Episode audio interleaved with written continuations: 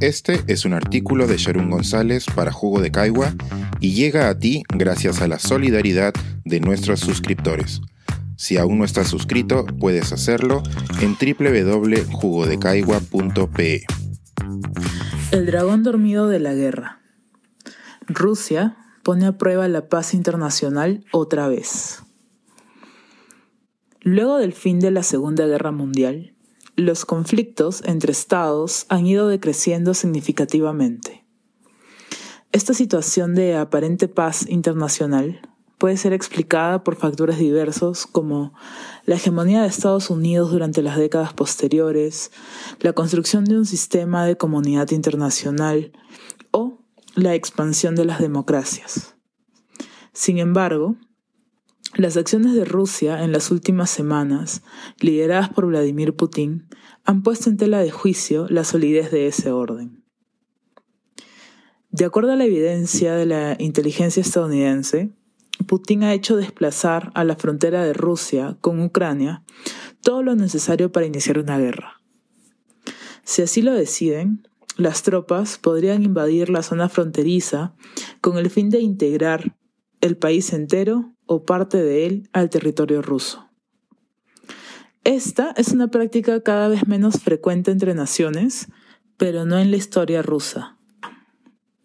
En 2014, este mismo Estado anexó pacíficamente a su territorio la península de Crimea. Aunque esta incorporación todavía no es reconocido por el grueso de la comunidad internacional, el evento es un precedente para el escenario de hoy. Aquella vez con Crimea, Rusia se salió con la suya. Si bien enfrentó algunas sanciones económicas por parte de Occidente, principalmente de Estados Unidos, sus actuales intenciones de invadir Ucrania demuestran que no tuvieron el efecto esperado. Por esa razón, la atención del mundo ha girado nuevamente hacia Estados Unidos con una pregunta central. ¿Qué harán para detener esto? Un informe del Washington Post destaca al menos dos razones por las cuales Putin podría estar interesado en invadir Ucrania. Primero está el factor étnico y cultural. El presidente ruso arguye que Ucrania es parte de Rusia, ya que antes perteneció a la Unión Soviética. Y más. Durante casi tres siglos, lo que hoy conocemos como Ucrania fue parte del Imperio ruso.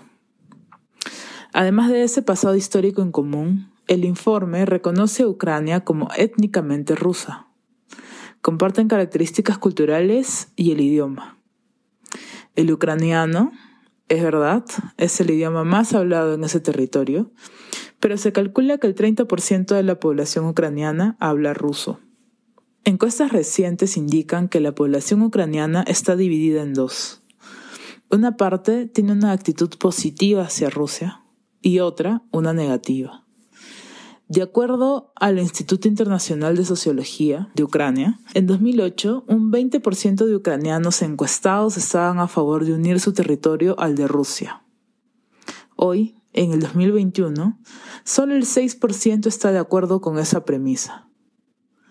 Por otro lado, fue la cercanía cultural entre Rusia y Crimea una de las razones por las que su anexión fue pacífica. La pregunta es si esa cercanía sigue siendo suficiente para invadir parte o todo el territorio ucraniano. La otra razón esbozada por analistas en el informe del Washington Post es probar qué tan fuerte es Occidente y sus alianzas, específicamente la Organización del Tratado Atlántico Norte, OTAN. Debido a esto, el motivo del despliegue de fuerzas militares rusas a la frontera occidental no reside en invadir realmente a su vecino, sino en ejercer presión sobre determinados países. Por el momento, Ucrania no es miembro de la OTAN, pero Putin ha expresado su descontento con una posible integración de ese país a dicho acuerdo. El límite que Rusia comparte con Ucrania es extenso y el fortalecimiento de Ucrania con la OTAN representa una amenaza a sus fronteras. Putin rechaza tal posibilidad y su tentativa de invadir Ucrania es una forma de expresarlo. Es interesante que, en medio de las tensiones, las preocupaciones se enfoquen en la decisión de Estados Unidos. ¿Qué tienen que decir los ucranianos al respecto?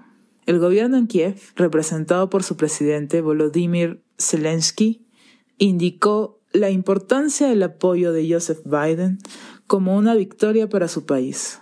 El jefe de Estado ucraniano destacó el soporte estadounidense en defensa de su soberanía e independencia. Idealmente, los estados deberían defenderse a sí mismos, ya que ese es el fundamento de su soberanía. Estas declaraciones muestran la frágil situación de Ucrania como un territorio en conflicto entre dos fuerzas externas a ella. Por el momento, Biden tuvo una conversación esta semana con Putin acerca de sus intenciones. Según reportó la Casa Blanca, el presidente de Estados Unidos amenazó con imponer severas sanciones económicas a Rusia si es que procedía con sus planes. Por otro lado, la participación militar estadounidense ha sido descartada por el propio gobierno. Así, disminuyen las posibilidades de una guerra entre países. Sin hegemonía, Rusia ha demostrado tener otros mecanismos para proteger sus intereses. Aparentemente, el viejo dragón de las grandes guerras continuará dormido por un tiempo. Este es un artículo de Sharon González para Jugo de Caigua y llega a ti gracias a la solidaridad de nuestros suscriptores. Si aún no estás suscrito, puedes hacerlo en www.jugodecaigua.pe.